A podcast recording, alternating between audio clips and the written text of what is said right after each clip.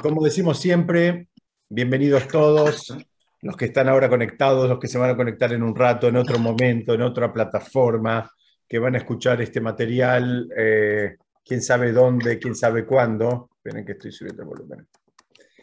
Bueno, les damos la bienvenida a todos. Estamos estudiando Pirkei Avot, estamos en el capítulo 5, estamos en la Mishnah número 5 también. Es una Mishnah muy, muy, muy linda. Me encantó este, estudiarla y, y, me va a encantar compartirla con ustedes como siempre. Vamos a leerla rápidamente, pero primero recordamos que este shiur está preparado Lelun Ishmat, Rafael Ben Nede, Moshe Haim Ben Naomi y Ayalea Bat Haya, que sirva también para la elevación de las Neshamot de todos ellos. Vamos a leer rápidamente en castellano ustedes acompáñenme porque no se asusten que vamos a ir volviendo sobre el texto, porque es un poquito larga. Eh, habla de 10 milagros que se realizaron para nuestros antepasados en el Beit HaMikdash, en el gran templo de Jerusalén. Entonces los vamos a ir listando y después Besat los vamos a ir estudiando de a poquitito. Los milagros fueron, ninguna mujer abortó a causa del aroma de los sacrificios sagrados la carne de los sacrificios sagrados jamás se pudrió. Nunca se vio una mosca en el matadero. Ustedes saben que en el Beta Mikdash había muchos animales, eh, por ende había también mucha sangre, había, digamos, lo que, todo lo que lleva aparejado con, con la presencia de animales. Dice acá que un milagro hacía que las moscas no estén ahí, cuando normalmente podemos esperar que vayan. El sumo sacerdote, el Cohen Gadol, no sufrió impureza corporal en Kippur, nunca sufrió impureza corporal en Kippur. Las lluvias no extinguieron el fuego de la pila de leña del altar. Ustedes saben que en la estructura del Bet había un lugar donde había un altar, que imagínense lo más parecido a, una fogata, donde hay unos leños apilados, y eso había un fuego y ese fuego tenía que estar encendido. Y acá el milagro es que las lluvias no apagaron ese fuego en, eh, ningún momento eh, en, el Beta Mikdash. Em, sexta, no pudo el viento con la columna de humo que se elevaba verticalmente del altar. Entonces algo después lo vamos a explicar un poquito más completo, pero simplemente para dejar eh, en esta primera aproximación de, qué, está hablando. Ustedes saben que los sacrificios se, ofrendaban en el Betamigdash, eh, concretamente lo que se llama el Misbeach, en el altar, y una columna de humo subía verticalmente, subía eh, firme, bien derechita. Y acá el milagro era que el viento no, no la movía a la columna, no la desarmaba, no, digamos, normalmente podríamos esperar que el viento le gane al humo, porque el, humo es algo, es algo débil eh, y el viento es algo que, que, tiene mucha más fuerza, pero aún así dice que ese era uno de los milagros. Sigamos, ¿dónde estoy acá? No se halló ningún defecto inhabilitante en el Homer ni en las dos hogazas de Shavuot, ni en el pan de la proposición. Después vamos a explicar un poquito de qué se trata, eh, digamos, tenemos que explicar un poquitito de qué se trataban esas ofrendas para poder entender los milagros. Lo vamos a explicar después, acá eh, vamos a dejarlo solamente con el enunciado.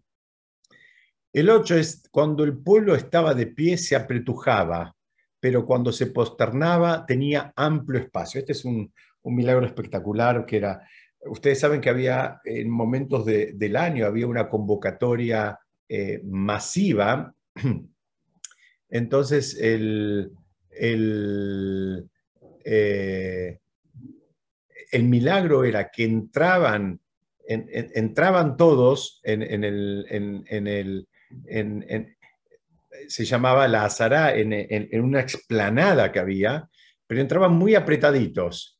Pero había momentos del rezo que había que posternarse, dice, y ahí tenían amplio espacio, y ese era el milagro, que en el mismo espacio y con la misma cantidad de gente, en determinado momento había, digamos, eh, una sensación de estar apretujado y en, otras, en otro determinado momento había una sensación de espacio y de, y de, comodidad. Ya lo vamos a explicar también, si Dios quiere, en profundidad.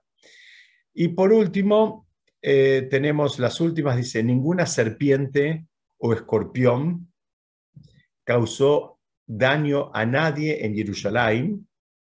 Eran, eh, eran eh, animales muy comunes en esa época, en la época del Betamigdash, estamos hablando más o menos dos mil años atrás, y más también y, el Beit convocaba a mucha gente, por lo menos en tres momentos en el año, que eran las, tres festividades de Pesach, Shavuot y Sukkot.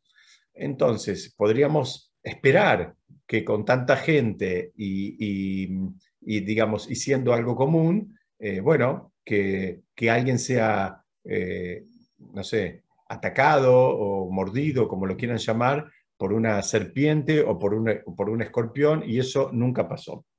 Y el décimo de los milagros que enuncia esta Mishnah es que eh, ninguna persona le dijo a su prójimo, este lugar está demasiado atiborrado para que pueda alojarme en la noche en Jerusalén. Es decir, eh, eh, nadie, nadie dijo, digamos, en ningún momento nadie dijo, bueno, esto, esto no da para más, esto está lleno de gente, esto está, esto está que explota. Ese, ese fue el milagro, porque si bien la ciudad se llenaba de gente, ¿no? en estos tres momentos que mencionamos, en las tres festividades de las, eh, donde se hacían peregrinaciones, venía gente de todo, de no solo de todo, de todo Israel, sino también venía gente de otros países, eh, eh, de, acuerdo a las posibilidades de los más cercanos, de los más lejanos. Entonces había mucha más gente de lo normal y dice, nunca nadie dijo, esto está, que, no voy a conseguir lugar donde dormir. Hasta acá sería el enunciado de la, de la, de la, de la Mishnah que nos está relatando 10 milagros. Sabemos que tanto esta Mishnah como todo el libro que estamos estudiando no es un libro de historia, eh, sino que muchos lo consideran como un manual de instrucciones de cómo debemos vivir, ¿no? cómo la persona debe vivir, cómo la persona debe encarar la vida. De eso se trata este libro. Entonces, la Mishnah anterior hablaba de los milagros durante eh, la salida de Mitzrayim, que fueron milagros así, si se quiere, rimbombantes en términos de la suspensión de las leyes de la naturaleza. Entonces, en general, cuando cuando un, mar se abre, ¿no? cuando habitualmente el mar va hacia adelante y el mar ahora va hacia atrás, ahí em, le, reconocemos un carácter sobrenatural eh, que, no fue negado nunca, eh, ni siquiera en el momento que ocurrieron los hechos, ni, ni después. Pero ahora, esta Mishnah habla también de muchos milagros, y son milagros mucho más cotidianos, mucho más caseros, que a nadie lo picó una serpiente o un escorpión, que una mujer no abortó por causa del aroma, que también tenemos que entender, porque eh, alguien podría pensar, eh, se puede estudiar para las dos maneras, ¿no? Se puede estudiar que la mujer no abortó por causa del aroma, porque, digamos, que eh, alguien podría pensar que el aroma era desagradable, entonces eso no, no generó un aborto. Y hay otra manera de estudiarlo que ahora en unos minutos la voy a compartir con ustedes. Pero vemos que esta, esta Mishnah está hablando de milagros mucho más, si se quiere, al alcance de la mano, mucho más chiquititos. Acá no hay cambios, digamos, de las leyes de la naturaleza, acá no hay eh, suspensión, digamos, de, de, la luna, del sol, de algo que cambie, ni hay la muerte de los primogénitos, ni, ni hay esas cosas así tan... Eh, eh, eh, como dije antes, rimbombantes como se vieron en la salida de Mitzrayim, sino que está hablando de milagros mucho más chiquitos, si se quiere, perdónenme la, palabra, porque para un milagro nunca la palabra va acompañada de chiquito, los milagros no son grandes o chicos, son milagros y punto, pero son cosas que podrían pasar desapercibidas al ojo no entrenado. ¿no? Esto tiene mucho que ver con lo que estudiamos la semana pasada. Eh, alguien podría decir, bueno, justo nadie eh, fue picado por una serpiente y puede pensar que, bueno, fue una casualidad, que en otros momentos, en otras ciudades similares, a la gente la picaban las serpientes. Acá en Jerusalén no, no, eh, nadie fue picado. Digamos, de eso se trata esta Mishnah. Entonces, el hecho de, que, por ejemplo, ninguna mujer abortó por el aroma de los sacrificios o que las moscas no, no molestaron, en general no se va a ver como un hecho milagroso. ¿no? Se requiere tener un ojo muy entrenado, muy sensible, muy, muy refinado para, para poder ver también la mano de Hashem en cosas que pasan disfrazadas de cotidianeidad. ¿no? Esto sería la primera diferencia que tenemos entre esta Mishnah y la Mishnah de la semana pasada. Los que por algún motivo no escucharon la, la Mishnah de la semana pasada, los invito a que escuchen. Yo mandé los links. Es, importante porque tiene una concatenación y está bueno que, después, si tienen un ratito, este, eh, traten, traten de escucharla. Entonces, resumimos de vuelta, antes de meternos de lleno, es, la misión anterior hablaba de milagros así más sobrenaturales y rimbombantes en la salida de Mitzrayim. Esta Mishnah habla de todas cosas más cotidianas, ¿no? de que eh, eh, eh, entrábamos en un lugar donde se suponía que no íbamos a entrar, este, estábamos, em, creíamos que estábamos, digamos, frente a una casualidad, pero, pero no. Este, ninguna serpiente o escorpión causó daño a nadie en Jerusalén y la Mishnah lo especifica y lo singulariza como un milagro, así como todas las demás cosas que estuvimos leyendo. Vamos a avanzar y nos vamos a meter un poquitito de lleno en eh, eh, tratar de entender qué, es lo que podemos aprender, para qué nos sirve a nosotros esta Mishnah, para qué nos sirve a nosotros saber de estos, de estos diez milagros que pasaban en el Beit HaMikdash. Primero quiero compartir un Teilim, eh, que es el Teilim 136 en el Pasuk 4, donde dice Leose niflaot gedolot levado kilolam hasdo, donde de alguna manera dice que Hashem hace milagros él solo porque su bondad es eterna, ¿no? Y acá es muy importante porque el Talmud interpreta que solo Hashem sabe que determinados eventos son milagros y que no son hechos naturales. Esto, este es un concepto sumamente importante. Eh, muchas veces asumimos que son cosas que tienen que ver con la naturaleza, que son cosas que, bueno, que, que, el cosmos, que la realidad, que la, que la naturaleza es sabia, etcétera, etcétera.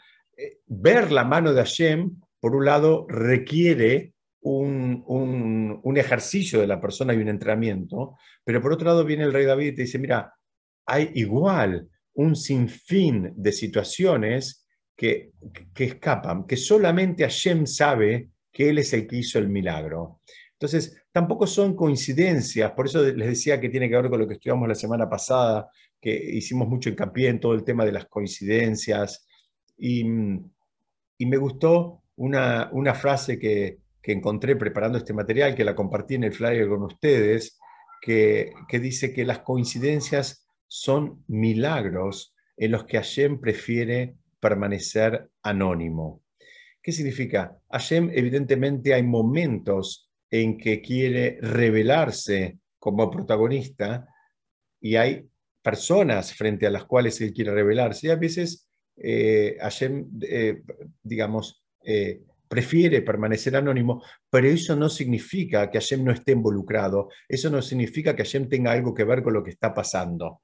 Entonces, acá, acá tenemos que ver, eh, yo les voy a presentar algunas, algunas imágenes, algunas ya las adelanté, y quiero que piensen conmigo, ¿no? ¿Qué dirían frente a estas imágenes distintos testigos según su nivel de espiritualidad? Según cuán refinado tengan, tengan el ojo. Entonces, una es, eh, por ejemplo, esta imagen de un árbol que se está desplomando sobre un auto y la rama que, se que, cae eh, copia casi simétricamente la forma del auto, pero lo deja eh, intacto. Y la otra es la que puse en, el flyer, que a mí me gustó mucho, que es lo mismo, un auto que cae y también por casualidad, por coincidencia, eh, el árbol tenía también una curvatura que copia la curvatura del auto, entonces el auto queda intacto, ¿no? Entonces, lo mismo, alguien que ve esto puede decir, bueno, qué casualidad, justo ahí la forma calzó justo, o alguien puede ver la mano de Hashem, ¿eh? donde, donde Hashem claramente está diciendo, con este auto no, no, te metas, con este auto no. Yo ya lo conté alguna vez, pero me viene a la, a la, mente ahora, porque es un ejemplo que también me tocó verlo en, vivo y en directo, algo parecido a esto. Cuando yo vivía en Estados Unidos hace muchos años, me tocó eh, pasar un... Iba a ser un huracán y no fue un huracán, fue una tormenta tropical, que es un grado menos de huracán, que igual les anticipo que fue suficiente como para eh, hacer bolsa eh, cientos de casas y edificios. No quiero imaginar lo que hubiese sido un huracán. Y, me acuerdo que había salido una foto de unas casitas que estaban en, eh, en una ciudad de la Florida, en la playa, donde había una tira de, de seis, siete casas y había una que quedó intacta en el medio, todas iguales las casitas, todas iguales, se ve hechas en el mismo momento como parte de, del mismo proyecto de, construcción. Y, de esa tira de casitas había tres a la derecha que estaban, digamos, para destrucción total, tres a la izquierda que estaban para destrucción total y la del medio estaba intacta sin eh, siquiera un rasguño. ¿no? Es una vez más, es, es, es ver la mano de Hashem y que Hashem está, digamos, lo que se llama haciendo Ashgaha Pratit, haciendo una supervisión eh, individual sobre los hechos que, acontecen. Y Hashem tiene sus, sus motivos y tiene sus cuentas y dijo, estas casas sí, esta casa no. Como acá en esta imagen que dice, este auto no. Ustedes saben que siempre estudiamos todos los milagros de Pesach y el Talmud le atribuye un nivel mucho más elevado a los milagros que ocurrieron en Purim que a los que ocurrieron en el éxodo de Egipto. ¿Por qué? Porque la manipulación de los hechos de Purim, si bien no involucró cambios en las leyes de la naturaleza, como sí el éxodo de Egipto, eh, no pienses que por eso es algo menos milagroso. No pienses que la mano de Hashem está menos, digamos, involucrada simplemente porque no se alteraron las leyes de la naturaleza. El Talmud trae un caso muy raro y la verdad que eh, creo que nos puede servir para, estudiar hoy. Trae un caso muy raro el Talmud, donde, que habla de una persona eh, que lamentablemente eh, tenía un bebé y, la esposa falleció, siendo el bebé muy chiquitito. Entonces, eh, él necesitaba amamantar a ese bebé y no, tenía fondos, no tenía medios como para pagar una nodriza. En una situación normal, en la época del Talmud, se pagaba una nodriza y se terminó, pero este hombre tampoco tenía los medios. Entonces ahí el Talmud relata que, que, se le hizo un milagro y a este hombre, eh, digamos, de sus propios pechos le empezó a salir leche para poder amamantar al, bebé. Y acá viene la parte que quiero compartir con ustedes, porque normalmente podrían pensar, eh, bueno, qué gigante, qué chadik este hombre al que se le hizo ese, ese milagro. Y el Talmud termina diciendo, pobre este hombre que hubo que cambiar las leyes de la naturaleza como para que él le pueda dar leche al bebé. ¿Qué significa? El Talmud dice, si hubiese sido tan chadik, él hubiese tenido los medios como por lo menos para pagar una nodriza. Dice, si hubo que cambiar todo era porque ya no había manera de ayudarlo en términos naturales. Y, el Talmud termina diciendo, cuando las cosas pasan de la manera natural, no son menos milagrosas, son igual o más milagrosas. O sea, uno no debería aspirar a milagros que rompan el, orden de la naturaleza porque ese orden de la naturaleza es un orden que lo definió Hashem, y tener que romper ese orden de la naturaleza eh, no, no, es, no es algo, digamos, apetecible y nosotros deberíamos eh, eh, tratar de que, de que no nos pase, ¿no? De que muchas veces soñamos así con, o podemos llegar a soñar con cosas, digamos, excepcionales. Bueno, el Talmud te termina enseñando que si, si, no sos excepcional, no pienses que, te están pasando menos milagros. No, no lo pienses, no, no pienses para nada que te están pasando menos milagros. Em,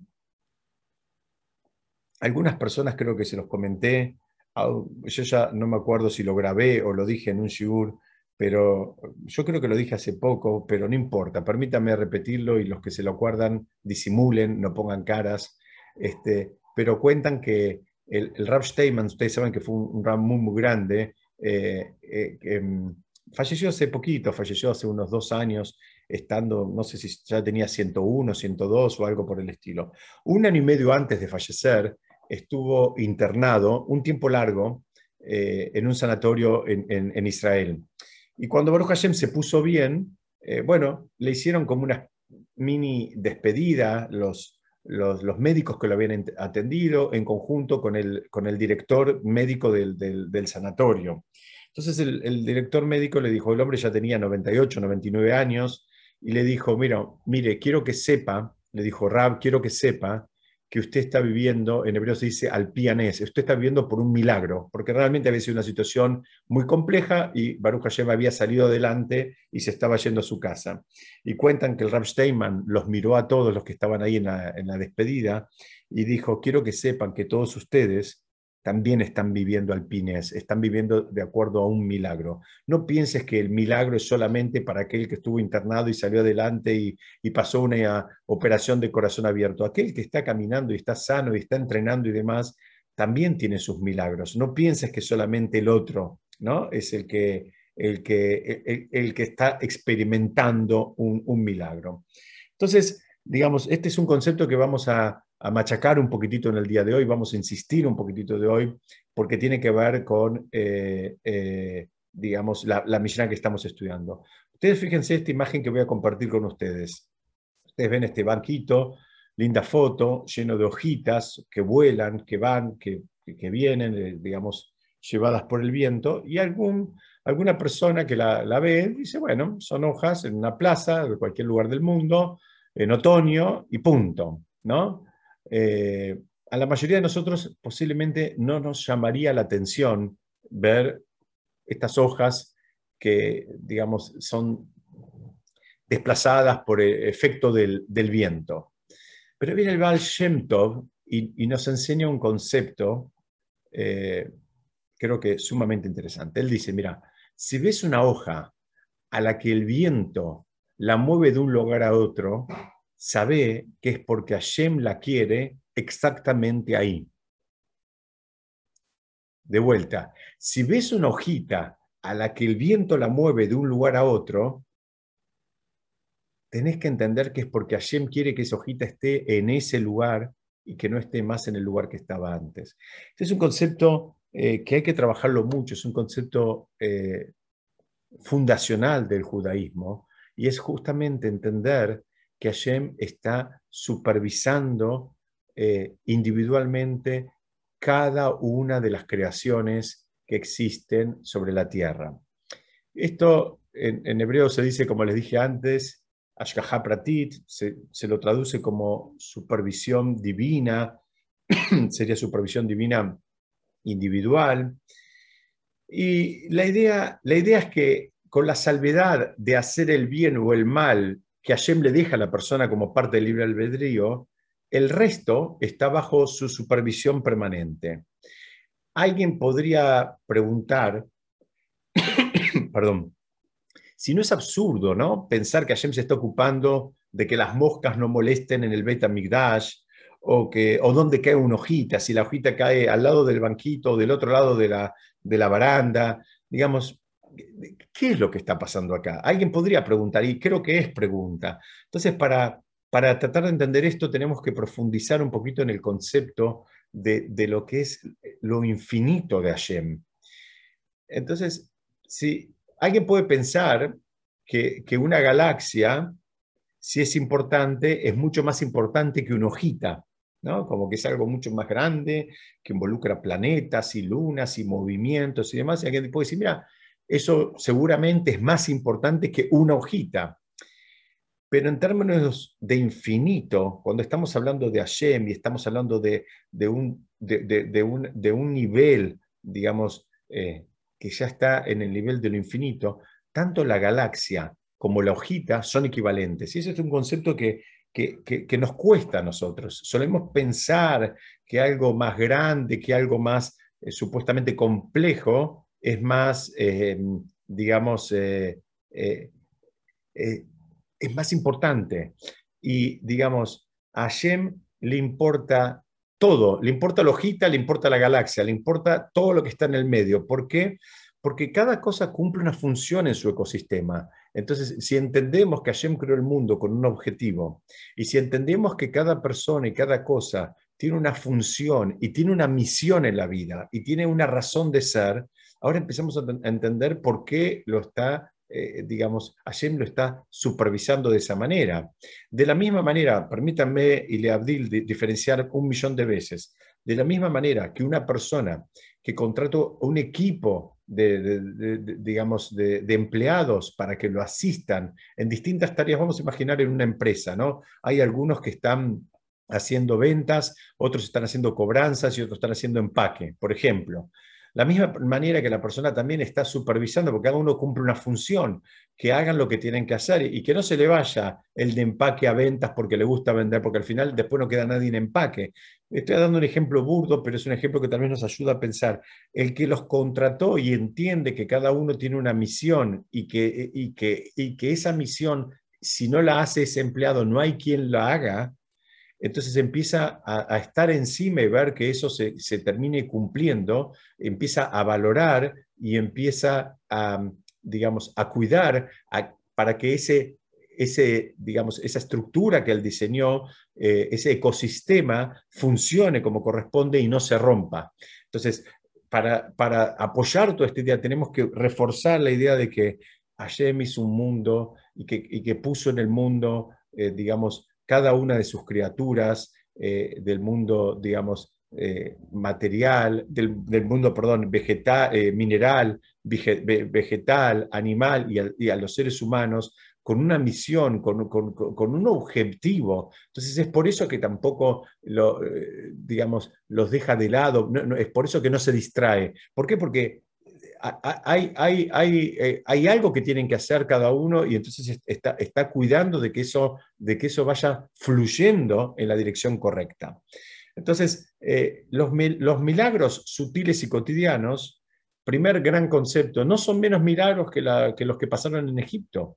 No pienses que es algo menor, no, perdón, no pienses que es algo menor los, milagros, eh, digamos, que, que acontecieron en, eh, que acontecen todos los días en relación a los que acontecieron en Egipto. Eh, eh, y hay, hay, gente que erradamente piensa como que Hashem creó el mundo y después se desentendió, esto lo escuché muchas veces. Piensa que Hashem hizo un mundo y lo dejó ahí abajo y dijo, bueno, arréglense, hagan lo que quieran. Y eso, de acuerdo a la visión del Talmud, eso es, es una, una idea que raya la idolatría, ¿no? Porque parecería que Hashem dejó el mundo, se fue, se fue a hacer otra cosa, y esa, esa no es la idea, esa no es la idea, eh, digamos, eh, para nada que sostiene el judaísmo. Entonces, asignarle a las cosas o temas, digamos, una importancia más grande o chica en relación a Hashem es un error. Para Hashem no hay grande o chico, todo tiene una misión y todo cumple. Esto sirve para esto, esto sirve para lo otro, tiene un objetivo, tiene una misión y lo necesitamos. Así que, digamos, como nosotros también, como seres humanos y portadores de una Neyamá, que no es otra cosa que una chispa de divinidad, somos parte de ese ecosistema y parte de ese engranaje y tenemos misiones que cumplir. Hashem entonces está supervisando para que, para que nosotros las, podamos terminar cumpliendo. Entonces, hasta acá yo quería, digamos, presentar un nivel de, de análisis de esta Mishnah. Ahora la vamos a volver a leer juntos y, vamos a ir completando un poquitito, digamos, entre líneas como para, poder entenderla bien. Eh, vamos a avanzar. Vamos de vuelta, ¿no? Acá están de vuelta los 10 milagros, eh, eh, por lo menos los primeros cuatro están en esta, en esta em, imagen de, que pasaron en el Betamigdash. Los repetimos rápidamente, ninguna mujer abortó a causa del aroma de los sacrificios sagrados, la carne de los sacrificios sagrados jamás se pudrió, no había heladeras en ese momento, nunca se vio una mosca en el matadero y el sumo sacerdote, el Cohen Gadol, no sufrió impureza corporal en Kippur. El Maral de Praga, él explica algo muy interesante. Él dice, mira, tenés que saber que acá la Mishnah ordenó, digamos, estos 10 milagros desde lo más eh, severo a lo más leve. Digamos, lo más severo, Hasu Shalom, es que una mujer aborte a un bebé. Y lo más leve es que alguien sienta la incomodidad de estar apretado en, la explanada del Beta Mikdash. Entonces dice, mira, esto está en orden decreciente, decreciente, digamos, de severidad, de, estrictez. Lo, más complicado, o sea, el, milagro más, más, difícil era evitar que la mujer eh, tenga un, aborto. Y el milagro más, más fácil es evitar que alguien se sienta apretujado. Entonces, volvemos a la pregunta que hacemos siempre cuando estudiamos estas Mishnayot. ¿Para qué me sirve saber todo esto? ¿No? ¿Qué, ¿Qué, hago yo con todos estos milagros? Si eran 10, si eran 5, si eran 4, si eran 20. ¿Qué hacemos con esta información? Entonces dicen, acá hay varias cosas. Primero es, la persona tiene que saber, y ahora nos estamos acercando, en, nueve días tenemos el, o en diez días tenemos el, eh, el, ayuno de Tisha B'Av, donde una vez más estamos, eh, digamos, eh, recordando y, meditando sobre la destrucción de, tanto del primero como del segundo de los templos, dice, bueno, saber qué es lo que pasaba ahí, saber cuál, era la dinámica de ahí, lo primero que nos debería servir es para anhelar volver a esos, a esos tiempos en donde la presencia de Hashem estaba, estaba más revelada y, era más palpable. No solo eso, sino es, también era, eh, digamos, eh, era nada más y nada menos que saber exactamente dónde estábamos parados. Hoy todos nosotros, todos nosotros, estamos bastante atientas en lo que tiene que ver con, con nuestro trabajo espiritual. ¿no? Hay veces creemos que hacemos las cosas bien y nos estamos mandando macanas, hay veces creemos que somos chadikim y en realidad estamos actuando con egoísmo, hay veces creemos que, mm, eh, digamos, hay cosas que nos son permitidas cuando están recontra prohibidas y hay veces que también al revés, que creemos que hay cosas que están para nosotros prohibidas cuando están absolutamente permitidas. ¿Por qué? Porque en definitiva estamos caminando un poco a tientas porque, porque no sabemos exactamente dónde estamos parados espiritualmente. Tenemos Baruch Hashem la guía de maestros, de rabinos, de personas que nos pueden orientar e inspirar, pero en definitiva saber exactamente dónde estamos parados es algo que nos está vedado. Eso sí existía cuando estaba el Betamigdash. Una persona había hecho algo, vamos a pensar algo, una transgresión, traía una ofrenda al Betamigdash y él sabía si había sido perdonado o no, más o menos que en el momento. Entonces, la persona sabía de una manera mucho más concreta eh, eh, en, qué lugar él estaba parado espiritualmente. Hoy no lo tenemos eso. Entonces, como les dije antes, caminamos bastante más a tientas. Entonces, entender todo este ecosistema del Betamigdash, uno de los objetivos es por lo menos anhelar que volver a tenerlo. O sea, si no sabemos lo que perdimos, eh, nunca lo vamos a querer recuperar. Cuando la persona es consciente de lo que perdió y, del, digamos, del beneficio potencial que hay en, esa realidad, bueno, por lo menos puede desear recuperarla. Otro nivel de estudio de esta Mishnah, por ejemplo, donde habla de todos los milagros del Betamikdash, es entender que Hashem, de la misma manera que Hashem se comportó, digamos, más allá de los límites de la naturaleza, porque ustedes fíjense, la naturaleza es que las moscas vayan a la sangre. Entonces, si vos tenés el beta y en el beta hay ofrendas, y entonces hay ofrendas de animales, hay sangre por todos lados, digamos, la naturaleza es que las, moscas vayan ahí. Y ahora Hashem hizo un milagro que iba en contra de la naturaleza, entonces sacó las moscas de un contexto donde deberían estar. No traten de repetirlo eso en, en ningún campito, empezando a matar animales, pues se les va a llenar de moscas. Entonces, digamos, ¿qué aprendemos de acá? Bueno, esa, esa, hay, hay, una fuerza, hay una fuerza donde todos podemos, digamos, eh, hacer más de lo que dice la estricta letra de la ley. Todos podemos hacer, digamos, un esfuerzo extra. Todos podemos hacer algo aunque nos cueste y aunque si se quiere vaya contra la naturaleza. ¿Qué significa esto? Bueno, si a mí me gusta dormir y bueno, la verdad que me cuesta levantarme temprano, pero ¿sabes qué? Que te cueste levantarte temprano no significa que vos no te puedas levantar temprano para, por ejemplo, ir a hacerte fila eh, con Minyan al, al, Beta Knesset, al templo. ¿Por qué? Porque te cuesta, pero para otras cosas, si, las tenés que hacer, aunque te cueste, también vas. Si tenés que ir a, digamos, a cerrar un negocio millonario, te vas a levantar y vas a ir. Y si Dios no permita, tenés que ir a hacerte un estudio de sangre que atienden normalmente temprano a la mañana, también vas a terminar yendo. Entonces, el estudio de estos milagros y entender, digamos, que hay cosas que tienen límites, pero que también esos límites pueden ser sobrepasados, es algo que también está bueno eh, tenerlo a flor de piel para incorporarlo en nuestro servicio para con Hashem y en nuestro vínculo para con el prójimo. Eh, en definitiva, lo que está diciendo acá es, mira, no hagas cuentas. Esto es sin cuentas, sin cuentas. Vos, vos podés más y no hagas cuentas. Adicionalmente, el milagro, fíjense, el número 4, donde habla del sumo sacerdote, también podemos decir que Hashem cuidó la pureza del Cohen Gadol y además cuidó no avergonzarlo, ¿no? Eh, eh, porque, porque era algo que se iba a terminar sabiendo. Dice, bueno, nosotros también podemos, ¿se acuerdan? Ese es un principio que estudiamos en otras oportunidades. Muchas veces cuando, en, este caso en Pirkei Avot, eh, y en otros contextos de Torah es lo mismo, se menciona algo, digamos así, sobresaliente, la idea no es decir qué sobresaliente que es, sino es ver cómo hago yo para incorporar esas actitudes a mi vida cotidiana.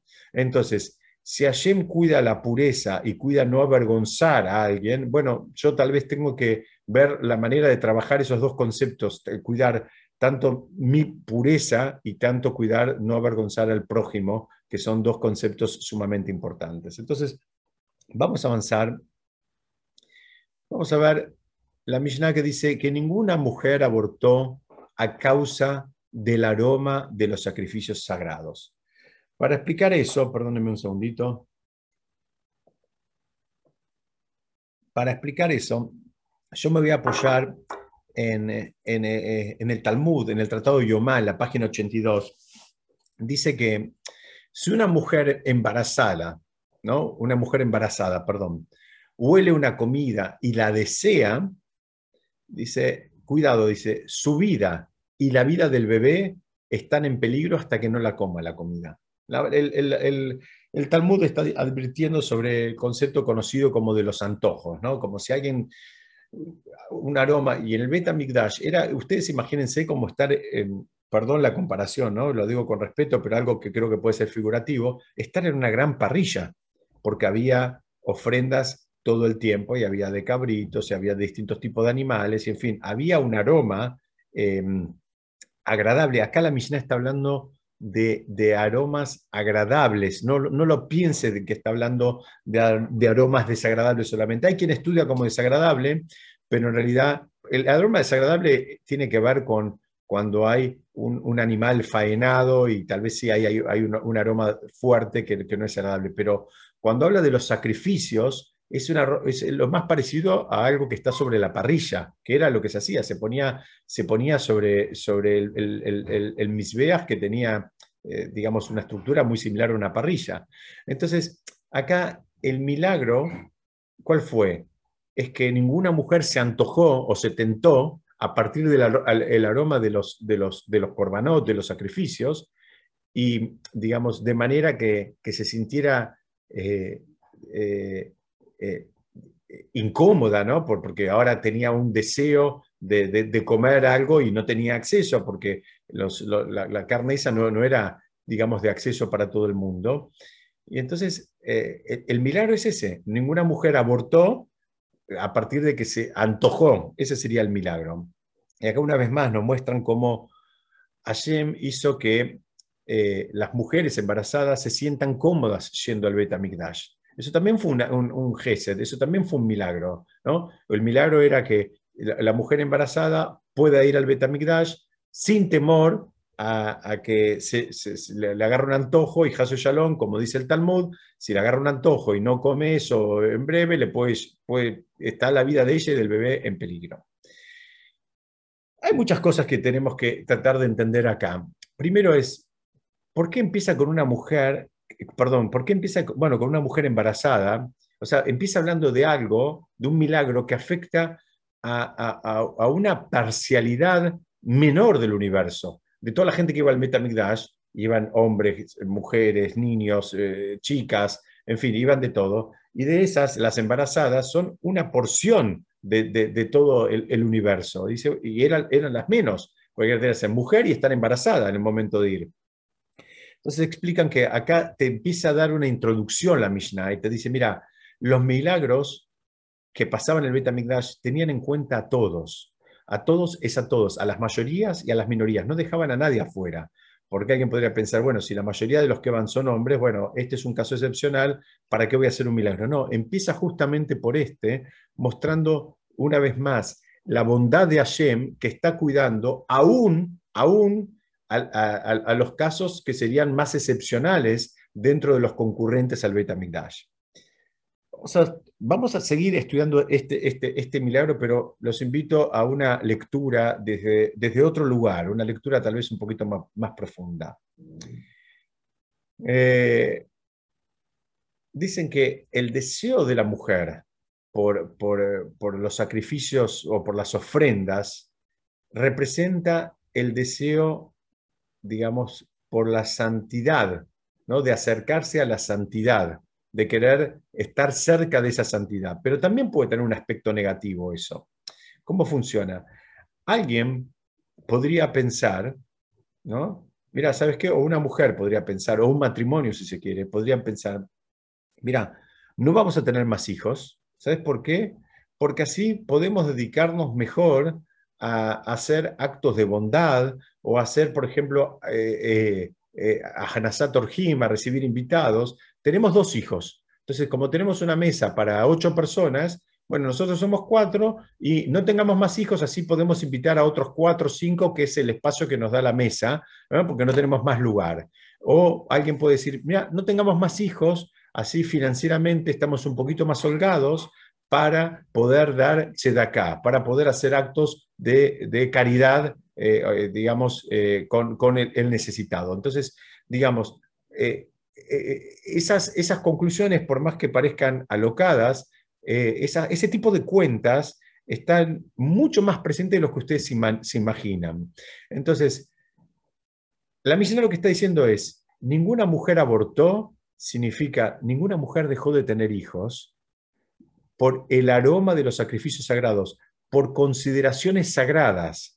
¿Qué significa? Que el milagro fue que ninguna mujer dijo, yo no quiero tener más hijos para poder, digamos, intensificar mi trabajo, digamos, hacia el prójimo y hacia Hashem. ¿no? Que esa, esa, esa motivación que generaba el Beit HaMikdash en términos, digamos, de espiritualidad, no jugó en contra en ningún momento, no le jugó en contra a ninguna mujer eh, para decir, bueno, ¿sabes qué? Yo me abstengo de tener hijos para poder tener una, estructura más manejable que me permita eh, ser más excelente en... Eh, ustedes fíjense que todo está tenido de un manto de espiritualidad.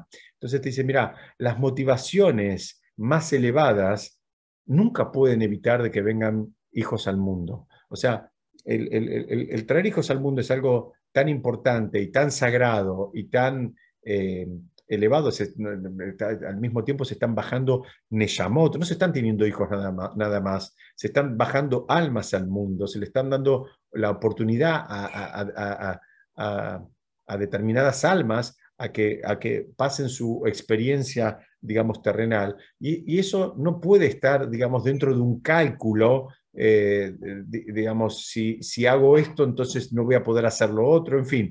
Esa es una, manera u otra manera de estudiar esta Mishnah. Entonces repetimos, ninguna mujer abortó, ninguna mujer dejó de tener hijos por el aroma de los sacrificios sagrados. ¿Qué significa? Por consideraciones sagradas. aún por consideraciones sagradas, como para hacer, ella quiere estar más libre para pasar actos, más actos de bondad, más actos de gesed, más actos de caridad, de ocuparse de la cooperadora del colegio o, de los chicos de Yeladenu. No, eh, la mujer, esa familia, si tiene un potencial de tener 10 hijos, no tiene que ir a menos y quedarse con dos, haciendo cuentas que de esa manera eh, va a tener más, eh, digamos, financiación o más tiempo para atender otras, otras mitzvot. No hagas esas cuentas. Así se estudia esta Mishnah.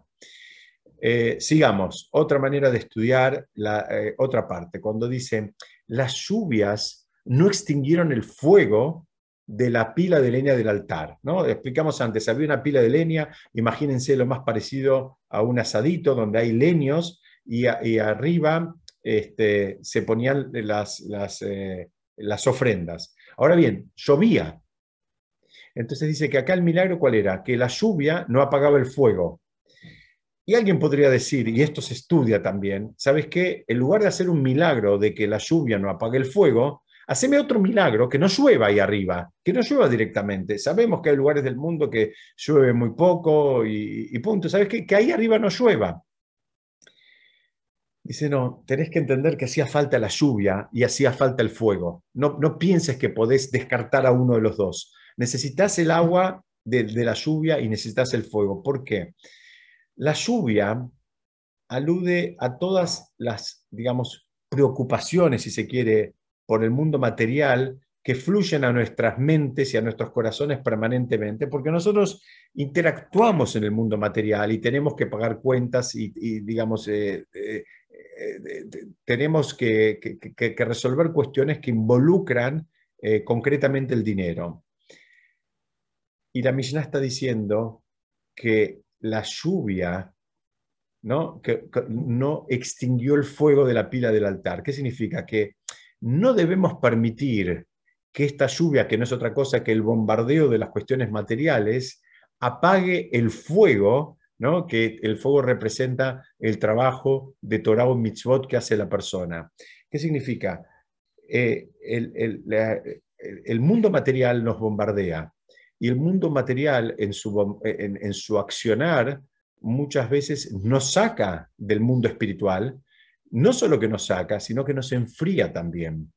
Y eso es lo que está diciendo la Mishnah. Las lluvias no lograron extinguir el fuego. ¿Sabes qué? Hay un mundo material que bombardea. El milagro es que aún así, eh, eh, Baruch Hashem, hay gente que tiene, eh, digamos, las mismas, digamos, presiones materiales que tenemos todos, pero aún así se organizan para ir a rezar con, con Minyan y para hacer mitzvot y para estudiar Torah y, digamos, y, no, se dejan, no se dejan apagar ese fuego que tiene que ver con su trabajo de Torah y mitzvot. Entonces esta Mishnah no está hablando exclusivamente de algo que pasaba en el Bet HaMikdash en términos materiales, sino que está eh, hablando también en algo que pasa en todo tiempo y lugar en términos, si se quiere, espirituales, en términos figurados. Y tenemos que entender muy bien, una vez más quiero insistir sobre esto, es que hacían falta las dos cosas, porque alguien puede pensar, ¿sabes qué?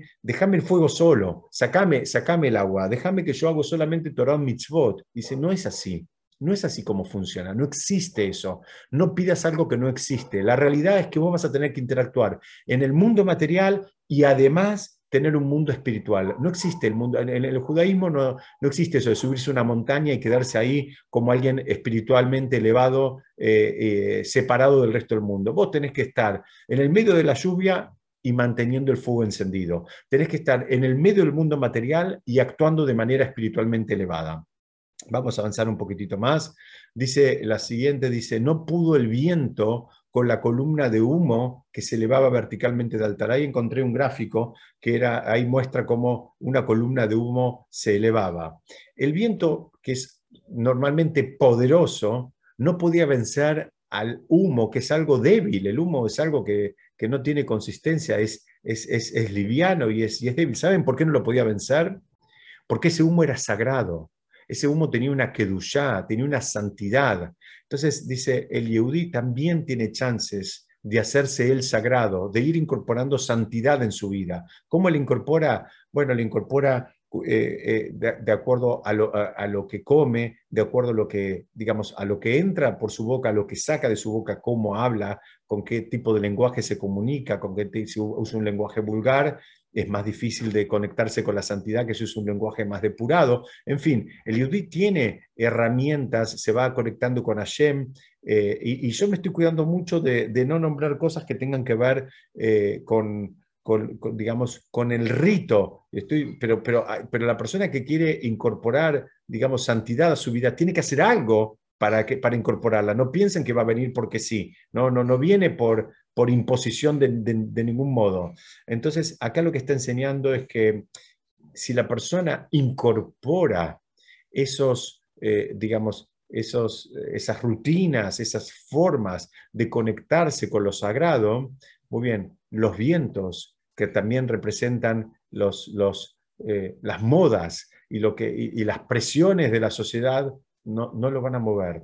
La persona eh, está concentrada, está centrada en, determinado, eh, en determinados objetivos, en determinadas formas, y después lo que se puso de moda en el siglo XXI, en el XX, el XIX o en el XXVIII, no lo van a afectar. Es como la columna de humo que da el ejemplo que no, que no, no, era, el, que el viento no pudo con ella.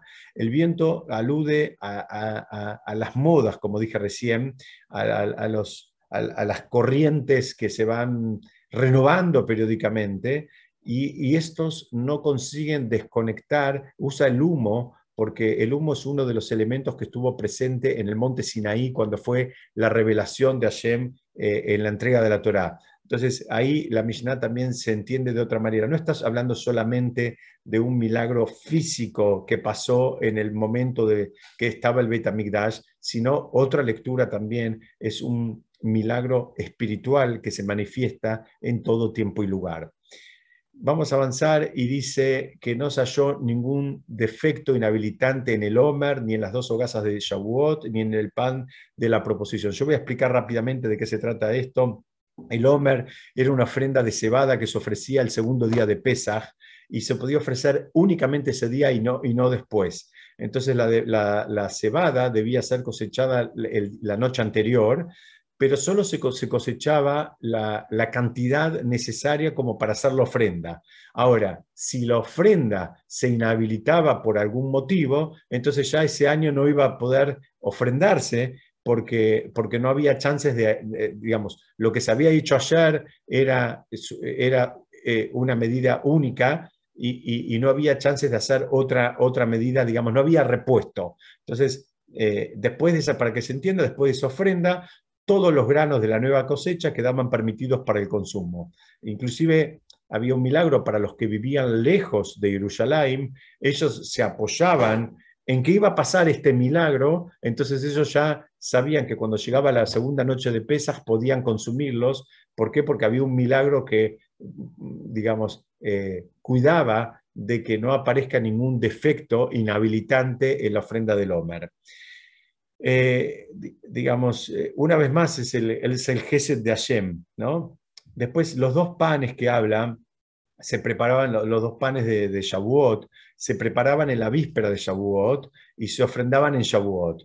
Y entonces dice, una vez que se, ofrendaban esos dos panes, eh, todos los, los demás, digamos, em, granos de la cosecha podían también ser ofrendados en en, el, en el Beit HaMikdash. Ahora, ¿qué pasaba? Si estos dos panes se, descalificaban por algún motivo, tenían algún defecto inhabilitante, un defecto técnico, les pasaba algo, eh, bueno, ya se hubiese perdido la, oportunidad anual de hacer esa ofrenda que solamente se podía hacer en Shavuot. Por Hashem nunca pasó. Y después estaba el lejen apanim, el pan de la proposición, que se preparaba los viernes y se dejaban en el Beit HaMikdash en la mesa eh, digamos, eh, se, lo terminaban poniendo en Shabbat y se quedaban de un Shabbat a otro. Y de vuelta, si por algún motivo esos panes que se preparaban el viernes después se les encontraba algo que, los, los, los, eh, los hajamim lo hubiesen considerado como defectuoso, bueno, esa semana ya no hubiese habido panes adentro del Betamigdash y eso tampoco pasó nunca. Esto es simplemente para que entiendan el esquema de los milagros y el Gesed de Hashem que había atrás de todas estas figuras de, las ofrendas y de los panes.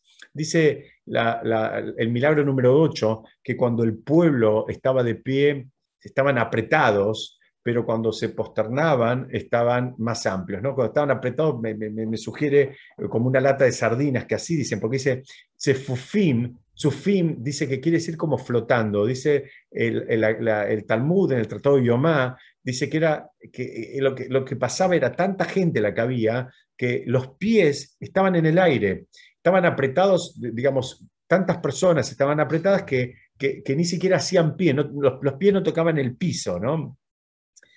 En, otro tipo de lectura dice, mira, si una persona está muy dura, muy erguida, está en una actitud egoísta. Cuando la, persona está muy dura, muy, muy, muy, en, una actitud muy, muy, muy del yo y muy egoísta, bueno, no hay lugar, no hay espacio. ¿No hay espacio para quién? No hay espacio para nadie. No hay espacio ni para el otro, ni para una pareja, ni para un compañero, ni siquiera para Shem.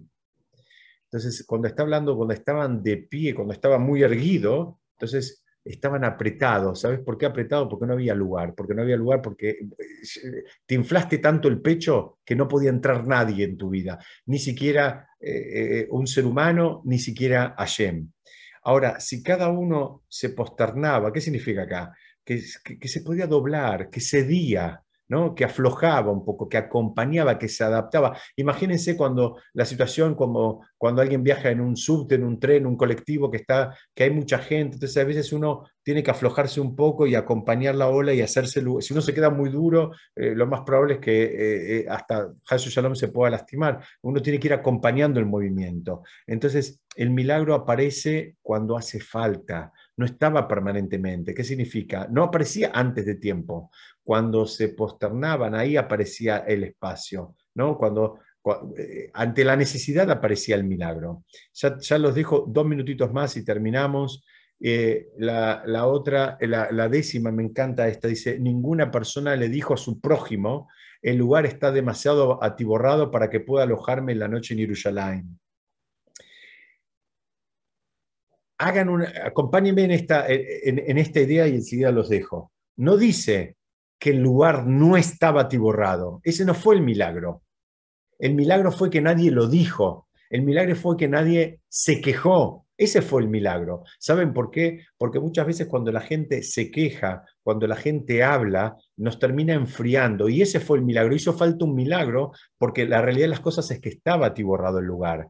Lo que, por eso acá no dice que el, lugar no estaba lleno de gente. El lugar estaba lleno de gente. El milagro fue que ninguna persona se lo dijo a su prójimo. Y ese, ese es el, el concepto que creo que es fundamental para entender esta Mishnah. Fíjense que dice, eh, dice ningún, eh, eh, en hebreo se dice Charlie Amakom, el lugar, char, algo char es algo estrecho, es algo que me aprieta, como que, como que estoy incómodo. Dicen, ningún, nadie que estaba en Jerusalén se quería ir, ni siquiera nadie que estaba en Jerusalén se quería ir a hacer negocios, o sea, como diciendo, esto, esto me, no, me deja, esto, esto, esto digamos, ni siquiera lo manifestaban, no lo manifestaban porque eh, eh, estaban en un, momento de santidad, pero al mismo tiempo experimentaban, eh, este milagro se, manifestaba haciendo que las personas no lo digan. Y no se olviden, una vez más, lo que estudiamos de la, la semana pasada, y con esto los dejo,